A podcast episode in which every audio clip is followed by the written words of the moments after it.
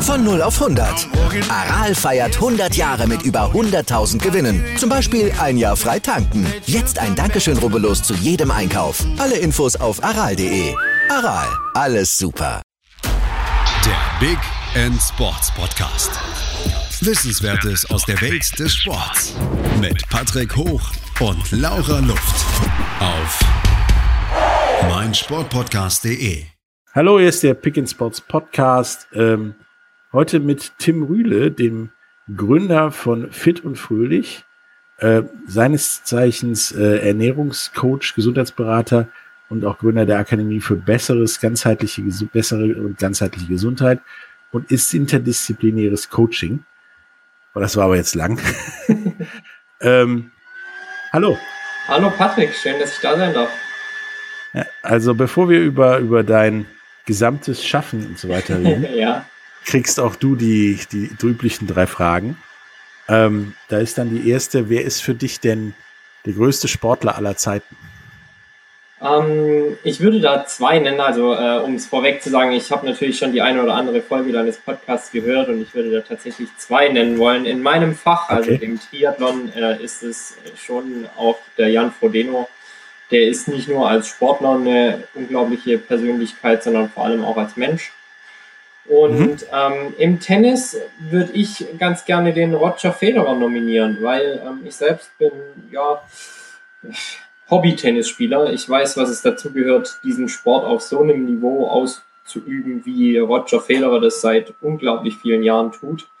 Ähm, auch nicht immer stringente Karriere gehabt, oft mit Verletzungen zu kämpfen gehabt, aber wie er immer wieder zurückkommt und dann sofort wieder ein altes Top-Niveau erreicht, ist einfach unfassbar für mich und äh, seine, seine Grazilität auch in, in diesem Spiel. Also ich glaube, niemand spielt so wunderschön Tennis wie Roger Federer. Von daher ähm, glaube ich, ist es schon eine sportliche Persönlichkeit, wo ich sage, ja, das könnte eine der, einer der größten aller Zeiten sein für mich.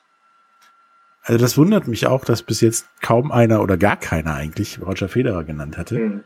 weil der ist für mich auch einer der, der Giganten des Sports und ja auch immer noch unterwegs. Also er kann auch noch größer werden. Ja. Und ein, nebenbei auch noch neben seinen ganzen Leistungen ein relativ cooler und lockerer Typ. Absolut. Ja.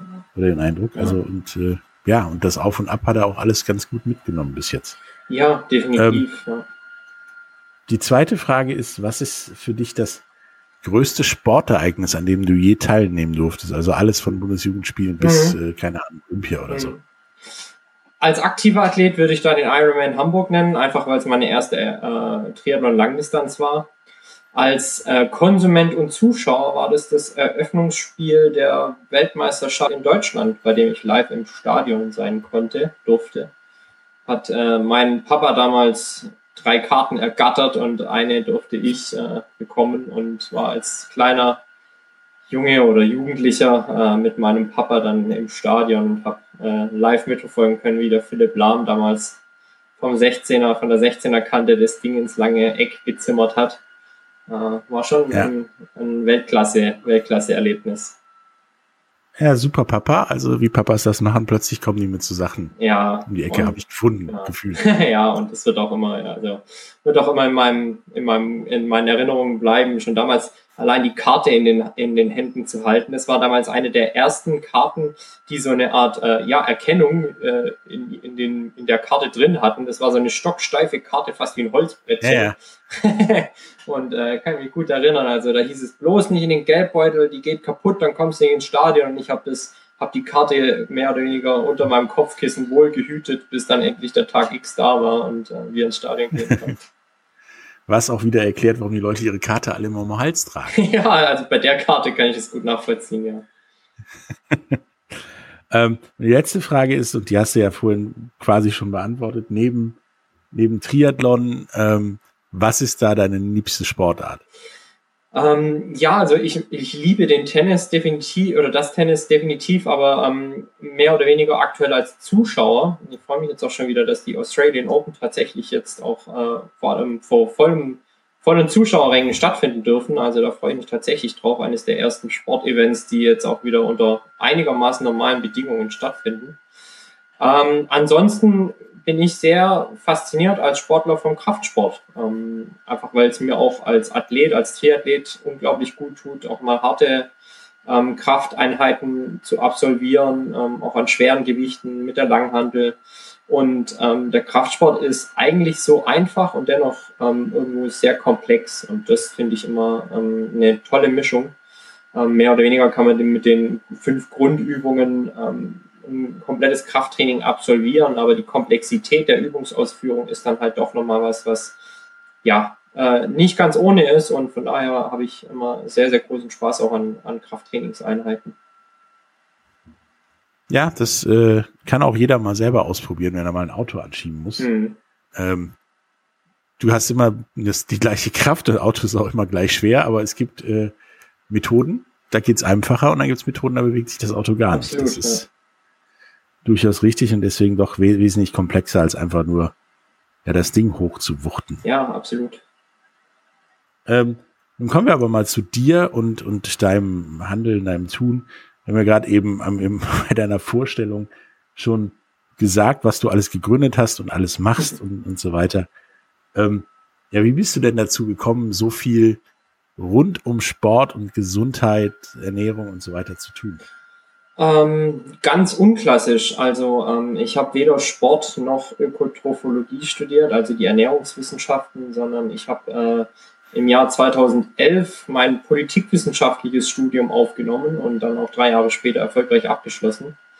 Ähm, aber tatsächlich hat es mit mir dann, äh, als ich Student war, ähm, angefangen mit mir und dem Ausdauersport und dem bin ich jetzt auch mittlerweile im ja, elften Jahr treu und ähm, durch diese Liebe zum Ausdauersport kam auch natürlich immer mehr das Interesse ähm, an den Themen ja, sportwissenschaftliche Hintergründe, Trainingslehre ähm, und dann natürlich auch das Thema Ernährung. Ähm, und habe mich dann quasi ähm, während meines beruflichen Tuns stets weitergebildet auf dem äh, parallelen Bildungsweg, habe äh, verschiedene Lizenzen abgelegt, habe äh, Prüfungen abgelegt, um mich jetzt am Ende ganzheitlicher Gesundheitscoach und Ernährungsberater nennen zu dürfen. Mhm. Und wie war dein, dein ja, Aha-Moment, als du dich das erste Mal damit auseinandergesetzt hast? Weil den hatte ja irgendwie jeder plötzlich. Mhm. Ist bei dir auch alles falsch gelaufen vorher oder warst du zufrieden mit dem, was du vorher gemacht hast? Ähm, also, äh, jetzt erwischst du mich auf dem falschen Fuß, als, als, ich, als ich dahingehend wirklich offen sein muss und fast hatte ich das, ich habe es mhm. eigentlich so offen noch nie äh, ausgesprochen, jetzt auch äh, in Anführungsstrichen in der Öffentlichkeit. Aber ähm, ich habe mich tatsächlich damals, als ich ähm, relativ stark im Laufsport verankert war, ähm, so auf, in die Themen reingefuchst, dass ich es am Ende gar nicht mehr richtig unter Kontrolle hatte und tatsächlich fast so in eine Art ja, Essstörung, Magersucht reingeraten bin. Ähm, aus der ich dann aber auch selbst wieder rausgeraten bin und oder mich selbst äh, ja rausmanövriert habe und ähm, da haben mir einfach ja unzählige Bücher weitergeholfen, auch die Erkenntnis, okay, ähm, du steckst gerade vielleicht irgendwo ein bisschen in der Sackgasse und wie könntest du da auch wieder rauskommen? Und äh, das war natürlich schon so ein Schlüssel im Moment in meinem Leben, wo ich gesagt habe, okay, ähm, Ernährung und, und die Herangehensweise an die Ernährung haben so, ein großes Einfluss, haben so einen großen Einfluss auf, auf unseren Alltag, unser ganzes Leben, äh, dass ich mich damit eingehender beschäftigen möchte. Ja, es tut mir leid, dass ich dich da auf dem falschen Fuß erwischt habe. Aber am Ende des Tages ist das irgendwo ja immer so, dass die meisten Ernährungsberater, Ernährungscoaches, ja, Gesundheitstrainer sozusagen, irgendeinen so einen Moment hatten, wo sie gesagt haben, okay, äh, ich mache alles richtig, ich mache alles falsch oder das kann man verbessern mhm. oder verschlechtern, wie auch immer. Mhm. Ähm, und sehr oft, also du bist da nicht der Einzige, der dann diesen Erweckungsmoment hat, ich mache irgendwas falsch oder ich schlitter da in irgendwas Falsches rein. Mhm. Ähm, aber bist auch nicht der Einzige, der sich da irgendwie selber wieder rausgezogen hat aufgrund seines, seines Vorwissens. Ja. Ähm, wie wichtig findest du denn, dass, dass jetzt erstmal Sportler und dann vielleicht Otto Normalverbraucher mal ja über ihre Ernährungs- und, und ähm, Trainingsweisen aufgeklärt werden? Also wenn wir jetzt von der reinen Aufklärung sprechen, dann würde ich sagen, es ist enorm wichtig, dass wir. Ja, oder gecoacht. Ja, also ähm, fangen wir mal beim Basiswissen an. Ich, ich finde es extrem wichtig und ich glaube, das ist ein enormer Auftrag unseres Bildungswesens, ähm, Kindern und Jugendlichen bereits im früheren Alter, als wir es aktuell tun, äh, die Bedeutung von Ernährung. Und da spreche ich jetzt nicht von, was sollst du essen, sondern einfach mal die Aufklärung darüber, was eigentlich auf unseren Tellern landet. Wenn du, mhm. wenn du Kindern heute eine Pastinake vor die Nase hältst, dann wissen die Kids ja nicht mal mehr, was das ist. Die denken, äh, die Mohrrübe hat irgendwie keine Farbe. Und ähm, und da sollten wir halt zu ganz allererst anfangen. Und dann wird natürlich mit äh, steigendem Anspruch an die eigene Leistungsfähigkeit auch das Thema Ernährung wichtiger. Also je, je höher ich hinaus will, desto eher sollte ich auch schauen, was kommt oben in die Luke hinein und äh, welche Auswirkungen hat es auf mich und meinen Körper. Hm. Ja, das ist, ich glaube, dieses Pastenaken-Beispiel ist äh, sehr gut, weil ein Großteil der Bevölkerung Pastinake wohl erstmal googeln muss. ja, siehst du. Also wenn, wenn ihr ja, euch jetzt fragt, was eine Pastinake ist, dann wärt auch ihr die Zielgruppe gewesen, die gesagt hätte, da hätte man im Kindesalter vielleicht schon einsteigen müssen. Ja, sieht aus wie eine irgendwie komische, große, missgebildete Mohrrübe, ja, schmeckt genau.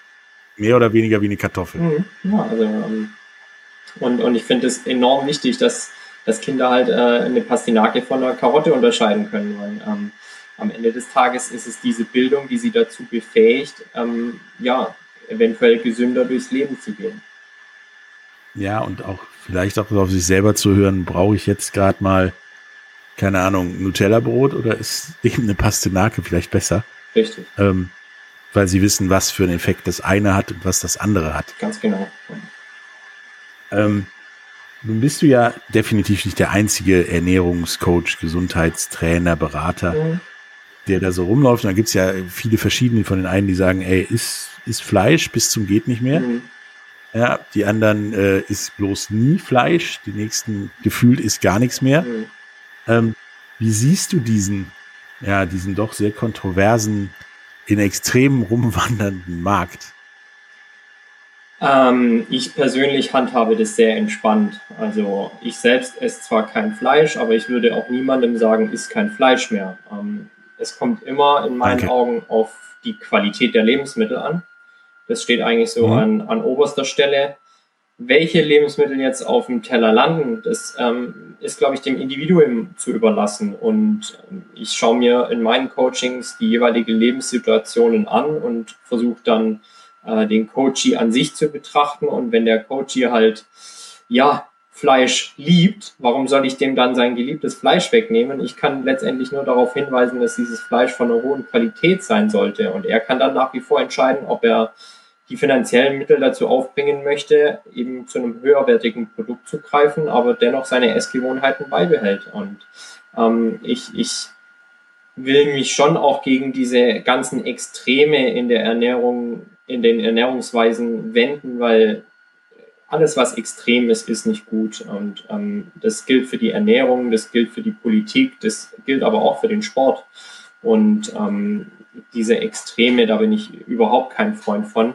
Ähm, ich teste einfach berufsbedingt immer mal wieder so meine ähm, Ernährungsweisen und auch, und auch um mitreden zu können, ähm, war ich schon mal eine ganze Zeit lang vegan unterwegs und ähm, klar, dieses Keto, Low Carb und alles mögliche schon getestet am Ende macht es die Ausgewogenheit und die Balance, so wie in fast allen Lebenslagen.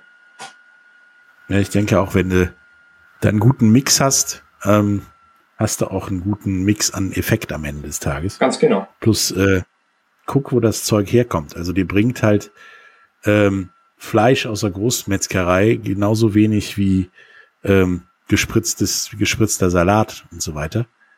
Ähm, deswegen von einem normalen lokalen Metzger das Fleisch aus lokalem Anbau, möglichst ungroß, ungespritzt, äh, ja, das, das vegetarische Essen, ähm, ist da, glaube ich, besser, als einfach in den Supermarkt gehen, irgendwo ein eingeschweißtes Steak nehmen und einen in Plastik verpackten Kopf Salat, denke ich. Ganz genau. Und äh, da muss man halt die Leute zu befähigen, da weise Entscheidungen zu treffen. Und ähm, das, ähm, ja, das will ich eben mit meinem unternehmerischen Tun, mit dem Fit und Fröhlich eben angehen. Hm.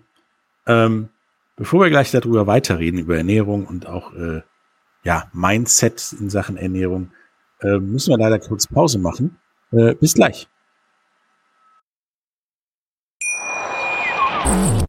live von Ihrem Toyota-Partner mit diesem Leasing-Auftakt. Der neue Toyota Jahreshybrid. Ab 179 Euro im Monat. Ohne Anzahlung. Seine Sicherheitsassistenten laufen mit. Und ja, ab ins Netz mit voller Konnektivität. Auch am Start die Toyota Team Deutschland Sondermodelle. Ohne Anzahlung geht's in die nächste Runde. Jetzt los sprinten zu Ihrem Toyota-Partner.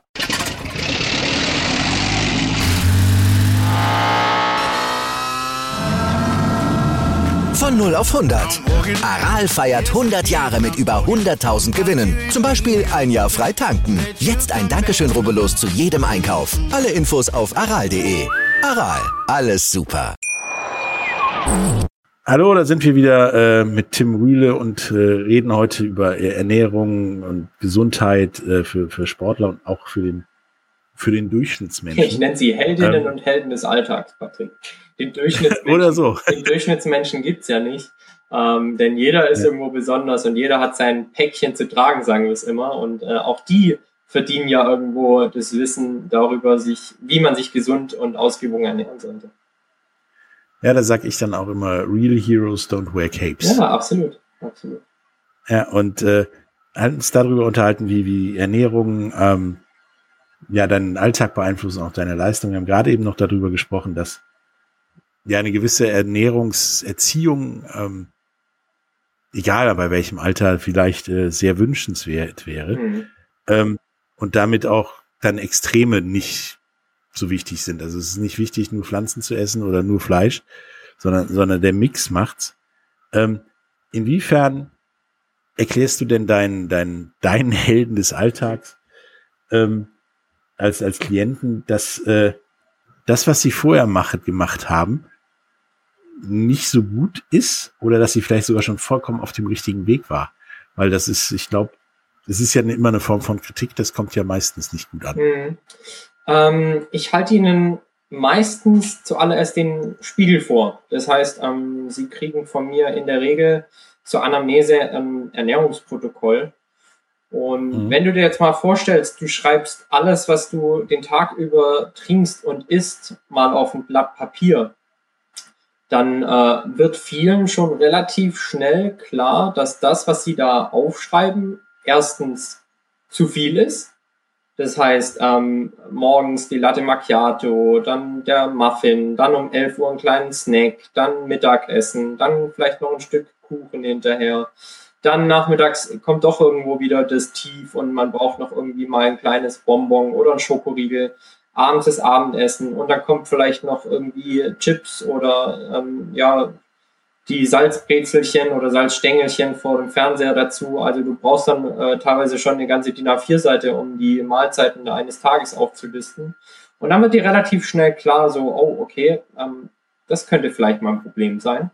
Und dann ist es eigentlich relativ einfach für mich, ähm, durch diese Erkenntnis Zugang zu den Menschen zu gewinnen und, und ihnen eben entsprechende Ratschläge mit an die Hand zu geben, zu sagen, okay, ähm, lass uns mal in kleinen Schritten dahin gehen, ähm, das Ganze aufzuräumen. Okay. Was, was das machst du denn dann mit den, mit den Leuten, die jetzt zum Beispiel so wie ich mhm. halt mehr als ausreichend trinken am Tag und auch äh, ja vielleicht nur ein Glas Cola am Tag oder zwei, mhm. ähm, aber viel Wasser und, und gesundes äh, Getränk quasi zu sich nehmen. Ähm, beim Essen auch eigentlich, glaube ich, einen ganz guten Mix haben, aber dann doch ab und zu mal sagen, pass mal auf, ich sitze jetzt hier am Schreibtisch mal im Podcast mit dem Tim, äh, da brauche ich eine Tüte Gummibärchen mhm. oder irgendwie sowas. Mhm. Ähm, wie versuchst du denn denen zu erklären, dass da irgendwas richtig oder falsch läuft?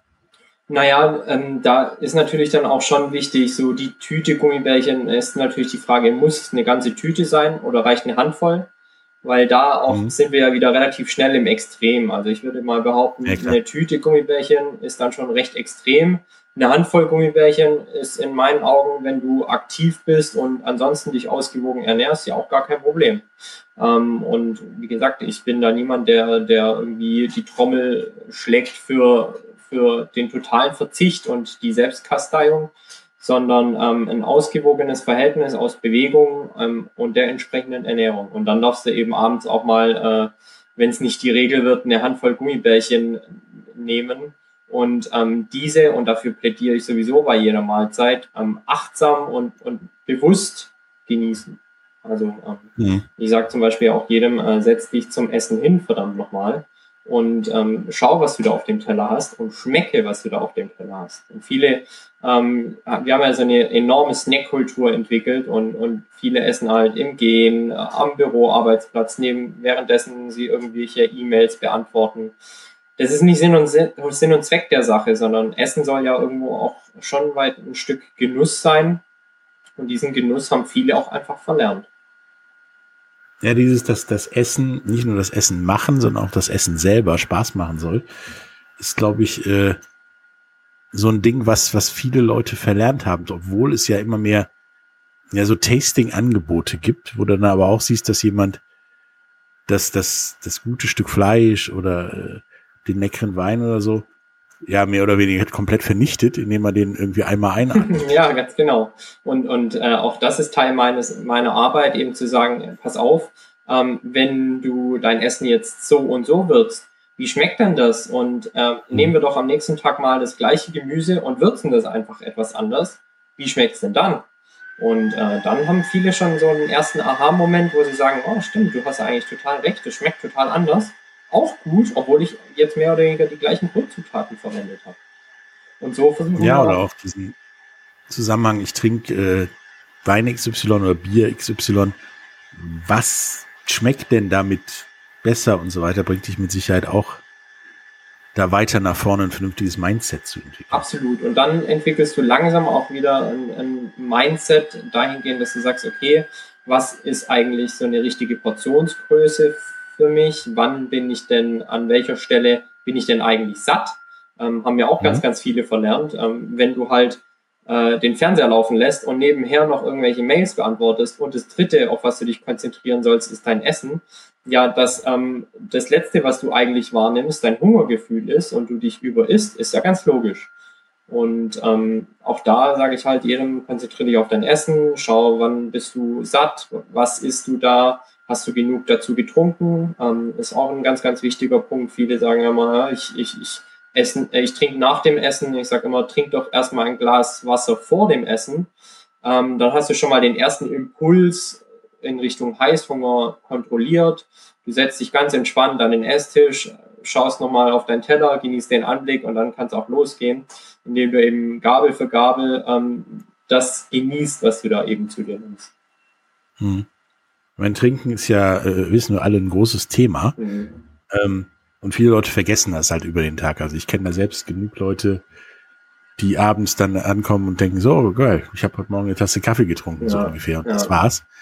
Ähm, wie versuchst du den Leuten das beizubringen, das nicht zu vergessen, das zu irgendwie zu kontrollieren oder am Ende des Tages zumindest, ja, die Menge Getränk, die man so trinken muss äh, am Tag, ja auf der Haben-Seite stehen zu haben. Ja, also mittlerweile gibt es da super gute, ähm, wir alle sind ja App-Nerds, also für jeden mhm. Quatsch haben wir eine App, also es gibt verschiedene Trink-Apps, die man nutzen kann. Man kann sich ähm, alle Stunde einen Timer stellen, wo man halt quasi sagt, okay, jede Stunde trinkst du mindestens 250 Milliliter ähm, oder vielleicht mal einen großen Schluck wenigstens ähm, so dass du dann am Ende des Tages auf deine, auf deine Menge kommst, auf deine Tagesmenge. Man muss sich natürlich anschauen, was für ein Tag war es. Ist es jetzt ein heißer Sommertag oder eher ein dunkler, kalter Wintertag? Ähm, bist du den Tag über aktiver oder eher nicht? Aber am Ende des Tages gibt es einfach ganz, ganz äh, einfache Triggermittel, ähm, zu sagen, okay, pass auf, stell dir dein Glas, äh, dein Glas direkt neben dem PC, sodass du es immer im Blick hast und dich selber dran erinnerst oder eben diesen Trinkalarm oder, oder, oder. Also mittlerweile gibt es sogar auf den Radcomputern für, für ähm, Radfahrer oder Radfahrerinnen sogar Trinkalarme, so dass du dich da auch erinnern lassen kannst. Das ist eigentlich gar kein Thema. Man muss sich halt darauf einlassen. So, der erste Schritt ist ähm, zu erkennen, okay, ich trinke zu wenig. Ähm, das kriegen wir in dem Ernährungsprotokoll ähm, oftmals dann einfach schon erörtert, dass man sagt, okay, ähm, deine Mahlzeiten hast du mir jetzt aufgeschrieben, aber wo ist eigentlich dein Trinken? Und dann sagt der Coach, mhm. äh, ja wie? Also ich habe doch aufgeschrieben, morgens mein Kaffee und mittags mein Glas Wasser. Und ich so, okay, und äh, das war's oder wie? So, ja, also dann sage ich, okay, äh, das ist schon mal das allererste, wo man, wo man anfangen kann mitzuarbeiten.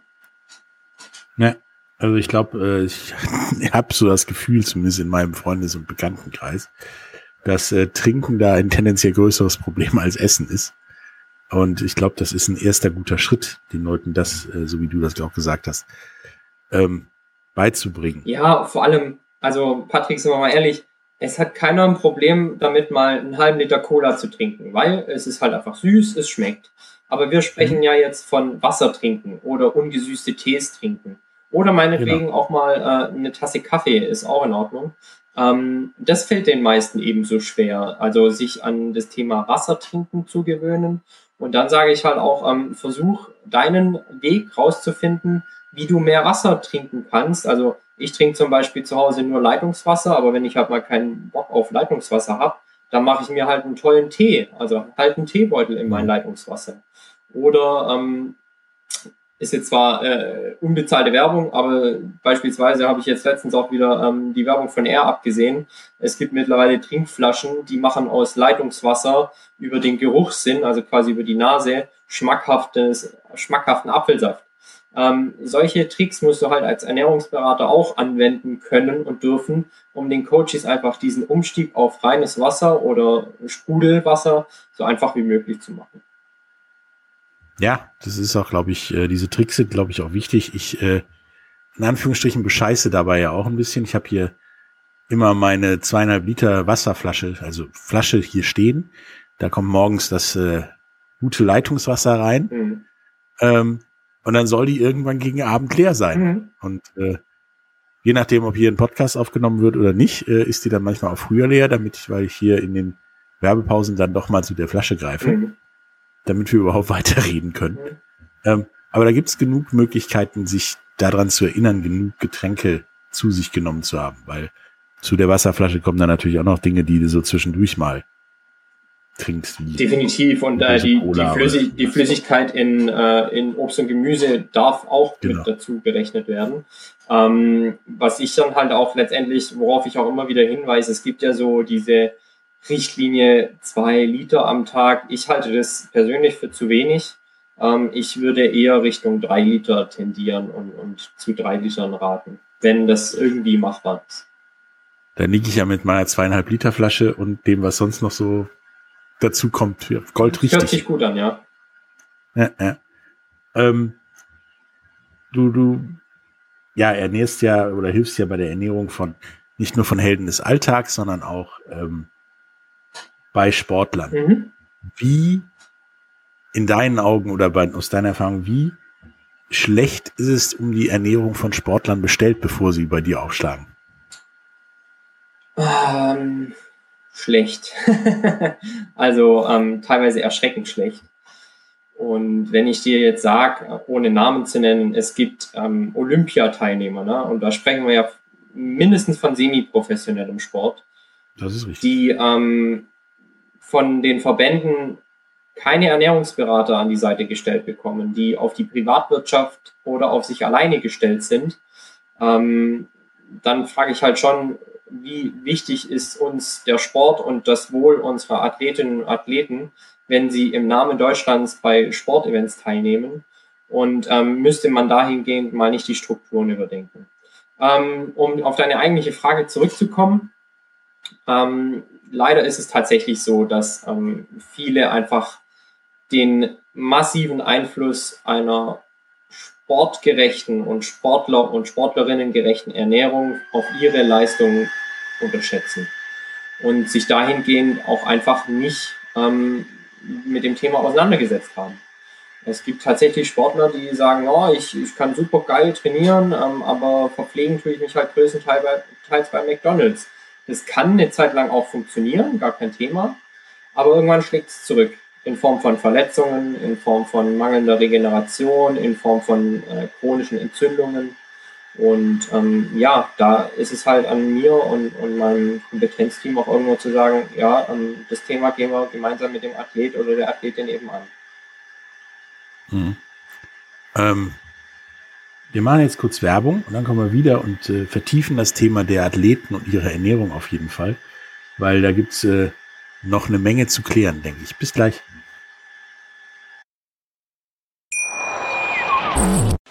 Live von Ihrem Toyota-Partner mit diesem Leasing-Auftakt. Der neue Toyota Jahreshybrid. Ab 179 Euro im Monat. Ohne Anzahlung. Seine Sicherheitsassistenten laufen mit. Und ja, ab ins Netz mit voller Konnektivität. Auch am Start die Toyota Team Deutschland Sondermodelle. Ohne Anzahlung geht's in die nächste Runde. Jetzt los sprinten zu Ihrem Toyota-Partner. Hallo, da sind wir wieder mit äh, Tim Rühle und haben uns jetzt äh, über Ernährung und Gesundheit äh, im Allgemeinen unterhalten. Dann gerade eben noch äh, angefangen, über das Ganze bei Sportlern zu reden. Und da hast du, Tim, gesagt, ja, Ernährung scheint da nicht so wichtig zu sein. Dabei sehen wir an großen Beispielen international von Sportlern, dass ja Ernährung sehr wichtig zu sein scheint. Zumindest wird das propagiert, denn Leute wie Tom Brady, Cristiano Ronaldo und so sind nicht so lange top, weil sie ja bei McDonalds vorbeifahren mhm. oder jeden Abend Döner essen, mhm. sondern anscheinend auch äh, wegen ihrer Ernährung. Wie, wie kriegt man das denn kommuniziert als Coach? Ähm, durch, durch Vorbilder, durch ähm, das Hinterfragen der eigenen Situation. Also ganz oft stelle ich einfach nur Fragen und äh, der Sportlerin oder die Sportler antwortet auf diese Fragen und äh, erkennt dann schon im, in dem Prozess des Antwortens, okay, ähm, da könnte tatsächlich irgendwie was dran sein äh, an dem, was er mir da eigentlich so latent unterstellen möchte. Ähm, hinsichtlich der Verletzungshistorie, hinsichtlich des Schlafes stelle ich da recht viele Fragen, weil ähm, Ernährung zahlt auch maßgeblich auf das Thema Schlafqualität mit ein. Ähm, wenn du dir halt kurz vorm Schlafengehen nochmal irgendwie eine fettige Pizza gönnst, dann ist die Schlafqualität halt mitunter nicht ganz so gut, wie wenn du auf ein leichtes, äh, proteinreiches und vielleicht leicht kohlenhydrathaltiges Abendessen setzt. Und oftmals kommt dann eins zum anderen und dann haben wir auch da wieder so eine Art Aha-Effekt, wo letztendlich die Athletinnen und Athleten dazu bewegt, äh, ja, sich vertieft dafür zu interessieren und mir auch letztendlich die Chance gibt, an den richtigen Stellen einzugreifen. Mhm.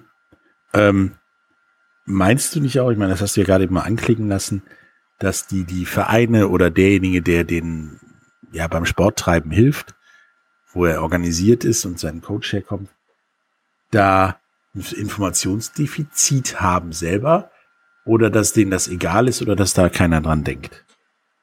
Ähm, es kommt jetzt natürlich darauf an, auf welchem Niveau wir das Ganze betrachten letztendlich mhm. ähm, alles, was Amateursport ist, da kannst du den äh, Anleitenden gar keinen Vorwurf machen. Oftmals sind die ja selber nur Ehrenamtliche und wissen es selber halt nicht besser. Ähm, jetzt, wenn wir in den semi-professionellen Sport oder sogar in den professionellen Sport schauen, da halte ich es schon für enorm wichtig, dass da die Strukturen einfach dahingehend geändert werden, dass man den Athleten oder die Athletin als ganzheitlichen Sportler betrachtet, der auch eine ganzheitliche Betreuung benötigt. Und da ist es eben nicht nur trainieren, trainieren, trainieren und ballern, ballern, ballern, sondern da gehört eben auch das Thema Ernährung, Regeneration und äh, sogar in meinen Augen auch jeder ein Sportpsychologe an die Seite gestellt. Weil wenn du halt irgendwann einfach keine Lust mehr hast zu trainieren, weil du gar nicht ähm, festgestellt hast oder gar nicht gelernt hast, welche mentalen Strategien du anwenden kannst, um dich täglich neu zu motivieren, da rauszugehen und dein Bestes zu leisten, dann wird es halt irgendwann schwierig und dann verlierst du halt auch einige äh, auf dem Weg hin zu einem besseren oder sehr, sehr erfolgreichen Sportler. Hm. Ist das, ist das so, dass wir da bei den ganzen Dingen, das ist ja nicht nur Ernährung, sondern wie du sagst auch Psychologie und so weiter, das sind ja Dinge, die auf höchstem Niveau durchaus gang und gäbe sind mhm. oder mehr oder weniger gang und gäbe sind. Mhm. Meinst du, wir, wir Deutschen hängen da irgendwie hinterher? Weil ich selber weiß, dass äh, 1989, als ich auf der Highschool war in Amerika und da äh, Sport getrieben hat, ich habe auch einen Ernährungsplan bekommen. Der war vielleicht jetzt nicht so elaboriert, wie du das machen mhm. würdest, aber der hat mir schon gesagt, lass die Finger von dem und dem und dem. Mhm. Ich fühlte mich auch fitter und hatte auch mehr Energie und, und so weiter. Also es, ich merkte da schon durchaus einen Effekt und okay, wir hatten einfachen Zugang zum Vertrauenslehrer, aber das war ja auch schon eine Art von äh, Sportpsychologie. Ich weiß mittlerweile, ist ein Sportpsychologe im Rahmen einer ja, Schulmannschaft äh, gang und gäbe genauso wie die Ernährung da. Und hier findet das gefühlt noch nicht mal auf höherem Niveau, wie du meintest, semiprofessionell statt. Ja. Woher kommt das? Ja, also wir hatten es ja jetzt auch ähm, im, im Vorgespräch. Ich glaube, die, der Stellenwert des Sports muss einfach in unserem Land ganz anders ähm, bewertet werden und, und äh, angesehen werden. Also wenn wir jetzt halt sehen, was in unserem Land als erstes runtergefahren wurde im Lockdown, dann waren es halt immer die Sportstudios und mhm. äh, die Mannschaftsaktivitäten. Und ähm, klar, Mannschaftsaktivitäten völlig d'accord, aber man konnte halt bis heute nicht ähm, ja hinreichend irgendwo darlegen, dass Fitnessstudios beispielsweise äh, Infektionsherde sein sollen und die halt pauschal innerhalb von so langem Zeitraum einfach mal komplett zu schließen, ähm, zeigt ja halt schon, erstens ist da überhaupt keine Lobby und zweitens, ähm, ja, scheint ja für den Großteil unserer Bevölkerung auch absolut in Ordnung zu sein, inklusive der Politikerinnen und Politiker. Und ähm, ohne jetzt das Ganze böse meinen zu müssen, dann würde ich auch behaupten, äh, Sport ist auch nichts, was bei Politikerinnen oder Politiker an aller allererster Stelle steht, ähm, wenn, wenn man sie jetzt selbst betrachtet. Und von daher mhm. glaube ich einfach dieses Bewusstsein ähm, der unglaublichen Bedeutung des Sports in, für die gesamte Gesellschaft hinsichtlich ähm, wie geht's mit unserer Gesundheit als, als wir Deutschen weiter? Also es gibt mittlerweile halt Tendenzen, wir werden immer dicker als Volk, wir werden immer kränker. Da ist Corona ähm, eine Pandemie von der eigentlichen, vor der wir vielleicht in, in einigen Jahren stehen, wenn es mit unseren Ernährungsweisen und unserem ja, und unserer Bequemlichkeit hinsichtlich der Bewegung so weitergeht. Ja, also das ich sehe das ähnlich. Es wird sich viel zu wenig bewegt. Es wird sich vor allen Dingen viel zu wenig um Bewegungen unter ja, Jugendlichen und Kindern äh, gekümmert. Entweder sind sie halt sehr dünn und dann auch, ich laufe jeden Tag mhm. sehr dünn. Mhm. Und oder äh, das genaue Gegenteil, den, den, ja, so aus Highschool-Filmen gesehenen Athletentyp, mhm. den gibt's halt in dem, in diesen Schüleraltern kaum noch. Ähm, da auch da erleben wir diese Extreme. Ich, ich bin halt Veganer, weil ich Sportler bin. Äh, und das schon in einem Alter, wo ich zumindest damals und wahrscheinlich du auch damals äh, an sowas wie vegane Ernährung gar nicht gedacht haben und dir lieber die Pizza reingeknallt hast. Nee, klar, und ich würde auch keinem Kind äh, empfehlen oder äh, sagen, er soll übermäßig auf seine Ernährung achten. Das ist, denke ich, schon auch elterlicher Auftrag. Ähm, und dann ist auch nicht schlimm, ab und an mal einen Schokoriegel zu essen und bei McDonalds vorbeizuschauen. Gar kein Thema. Ich glaube, als Kind kann man das noch ganz gut ab, wenn man sich eben ausreichend bewegt. Und da geht es auch nicht um Hochleistungssport, da geht es auch nicht um einen geregelten Mannschaftssport, wenn man als Kind es eben nicht möchte, sondern da geht es eben um eigentlich so die Basics, mal rauszugehen, auf einen Baum zu klettern und Räuber und Gendarm zu spielen. Hm. Ja, anscheinend äh, scheint aber das ein Problem zu sein. Ja. Ähm, wie denkst du denn oder versuchst du das deinen, deinen, deinen Kunden äh, denn klarzumachen, dass das, ja, das Räuber- und Gendarmspielen im Prinzip schon mal reicht, mhm. um was zu ändern?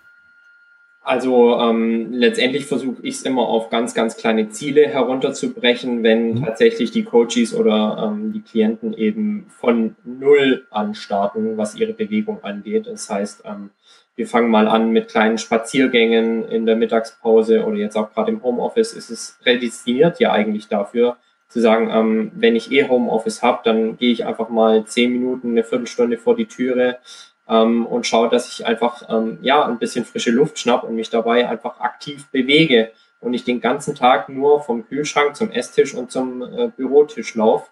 Ähm, das ist mal der aller, allererste Schritt.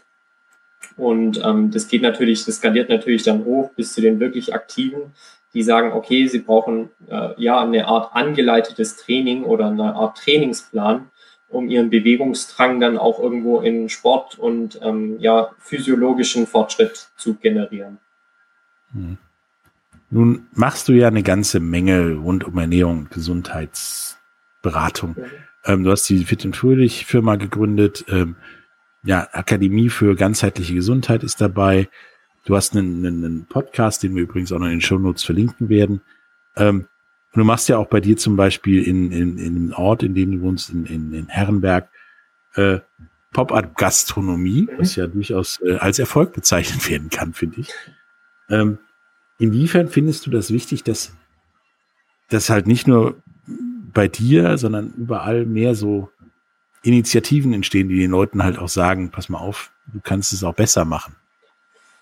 Ich halte es für enorm wichtig und ähm, deshalb finde ich zum Beispiel auch Formate wie das Podcasten so enorm wertvoll, weil es den Zugang zu Wissen ermöglicht, der vielleicht ähm, niederschwelliger ist, als jetzt ein Buch in die Hand zu nehmen, eine Zeitung zu lesen oder Fachzeitschriften zu wälzen. Ähm, und diese, diese Bildung zu vermitteln ist, ist eines. Aber was ich auch immer wieder feststelle, und das ist mir eigentlich auch enorm wichtig, ist so dieses Vorleben.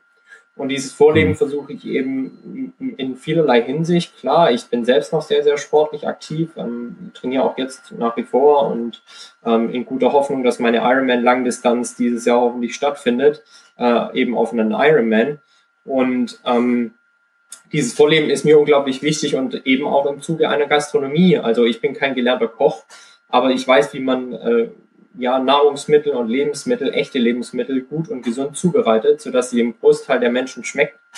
Und ähm, das habe ich eben in dieser Pop-up-Gastronomie versucht und äh, so Corona dann irgendwann gegen Ende des Sommers auch mal beendet sein wird, ähm, will ich dieses gastronomische Konzept auch an einem fixen Standort hier bei mir in dem kleinen Herrenberg südlich von Stuttgart dann auch verwirklichen, um den Leuten eben zu zeigen, und äh, jetzt bringe ich mal ein Hashtag meines Unternehmens in, ins Spiel, Good Food Cool, also gutes Essen muss nicht irgendwie schlecht schmecken, sondern gutes Essen, also im Sinne von natürliche Lebensmittel, ausgewogen, kann auch super gut schmecken und ist eigentlich auch sehr, sehr einfach zuzubereiten, sodass du nicht mal äh, ein Koch, gelernter Koch sein musst, um das Ganze auch irgendwo schmackhaft hinzubekommen.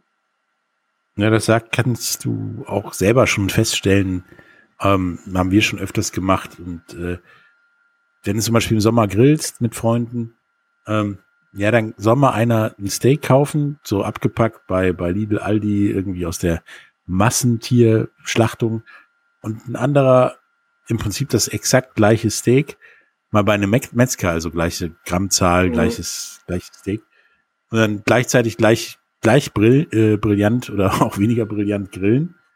Ähm, und dann isst mal beide und du wirst feststellen, dass die paar Euro, die das Steak vom Metzger gekostet hat, sich sofort im Geschmack positiv äh, niederschlagen und du deswegen wahrscheinlich durchaus ein besseres Gefühl bei dem Steak hast. Ja, und du wirst auch feststellen, dass äh, das günstigere Steak wahrscheinlich sehr, sehr viel kleiner geworden ist als das Metzger-Steak, einfach weil das ganze Wasser ausgelaufen ist, das da in diesem Fleisch drinsteckt.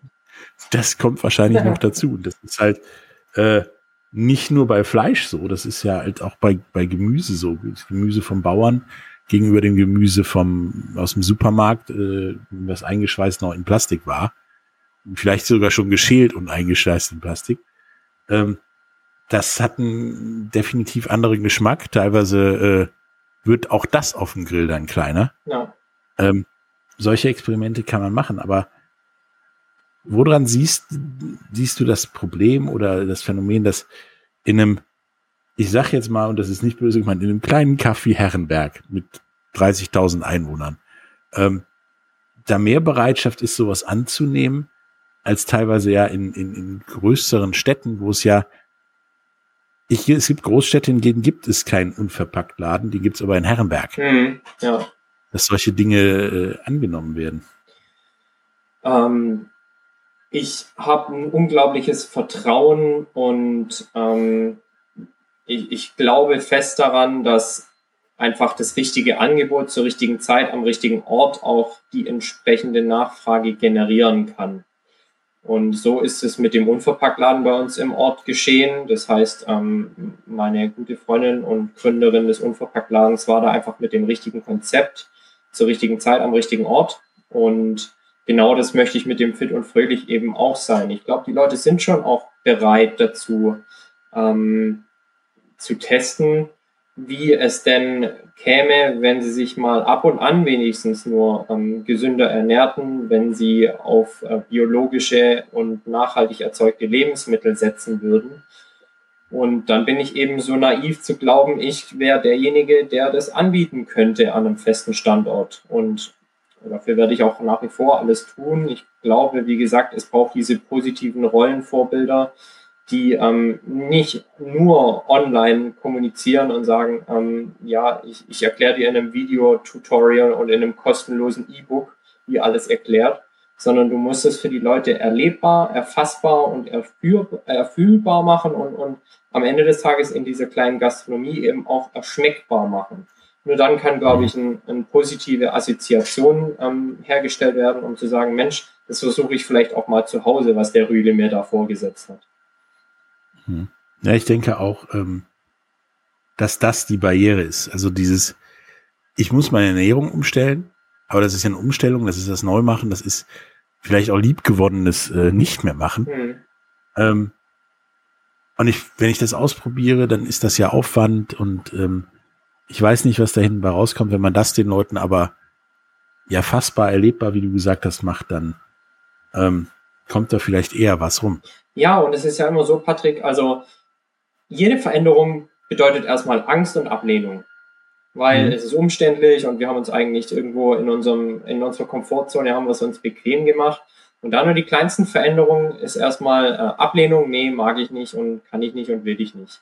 Wenn du jetzt aber das Angebot wirklich auch vor Ort so äh, erschaffen kannst, dass du sagst, Mensch, versuch's doch wenigstens mal. Und ähm, aus, dieser, aus diesem Veränderungsprozess entstehen positive Assoziationen im Sinne von, ja, das hat mir eigentlich ganz gut geschmeckt. Vielleicht kann ich mir vorstellen, äh, einmal, zweimal in der Woche zum Tim zu kommen und das zu probieren. Ähm, und vielleicht schaffe ich es sogar ein drittes Mal zu Hause, mir irgendwie was Leckeres zuzubereiten, indem ich halt mal bei einem Koch Kurs im Fit und Fröhlich war und auch gelernt habe, wie es funktioniert, dann glaube ich, kann das Ganze funktionieren und letztendlich bin ich ja nur einer von ganz, ganz vielen, die sich diesem Thema gesunde Ernährung verschrieben haben. Und ähm, es dürften auch noch sehr viel mehr werden, um eben gesamtgesellschaftlich da irgendwo auch einen Einfluss, einen nachhaltigen Einfluss zu haben. Ja, also auf jeden Fall finden wir und auch ich äh, das, was du da machst und vorhast und das auch in deinen zarten und jungen Jahren schon. Äh, super. Ähm, auch, dass du den Mut hast, trotz Pandemie das, das anzugehen und äh, nach vorne zu treiben. Ähm, wir haben uns auf jeden Fall das letzte Mal nicht, nicht das letzte Mal gehört. Und äh, wir hören auf jeden Fall wieder voneinander und äh, ja, werden vielleicht auch mal was zusammen essen. Das würde mich sehr freuen, Patrick. Dann äh, bis später und zum nächsten Mal. Ja, bis dahin, liebe Grüße nach Düsseldorf. Tschüss. Ciao.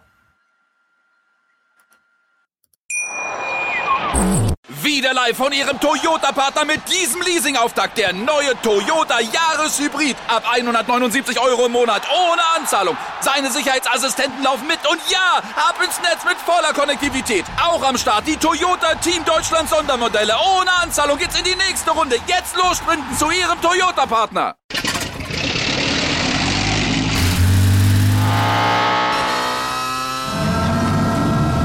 Von 0 auf 100. Aral feiert 100 Jahre mit über 100.000 Gewinnen. Zum Beispiel ein Jahr frei tanken. Jetzt ein Dankeschön, rubbellos zu jedem Einkauf. Alle Infos auf aral.de. Aral, alles super. Der Big End Sports Podcast. Wissenswertes aus der Welt des Sports. Mit Patrick Hoch und Laura Luft. Auf meinsportpodcast.de.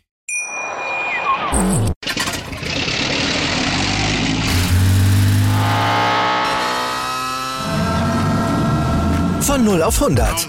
Aral feiert 100 Jahre mit über 100.000 Gewinnen. Zum Beispiel ein Jahr frei tanken. Jetzt ein Dankeschön, rubbellos zu jedem Einkauf. Alle Infos auf aral.de.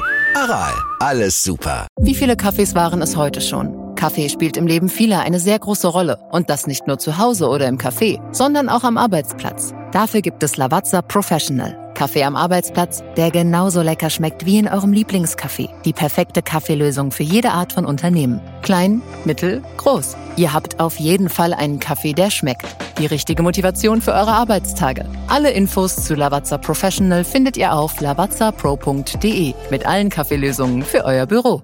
Ich habe mich natürlich schockverliebt, weil die war wirklich ganz, ganz klein. So begann die Mensch-Hund-Beziehung zwischen Christina und Tierschutzhund Frieda.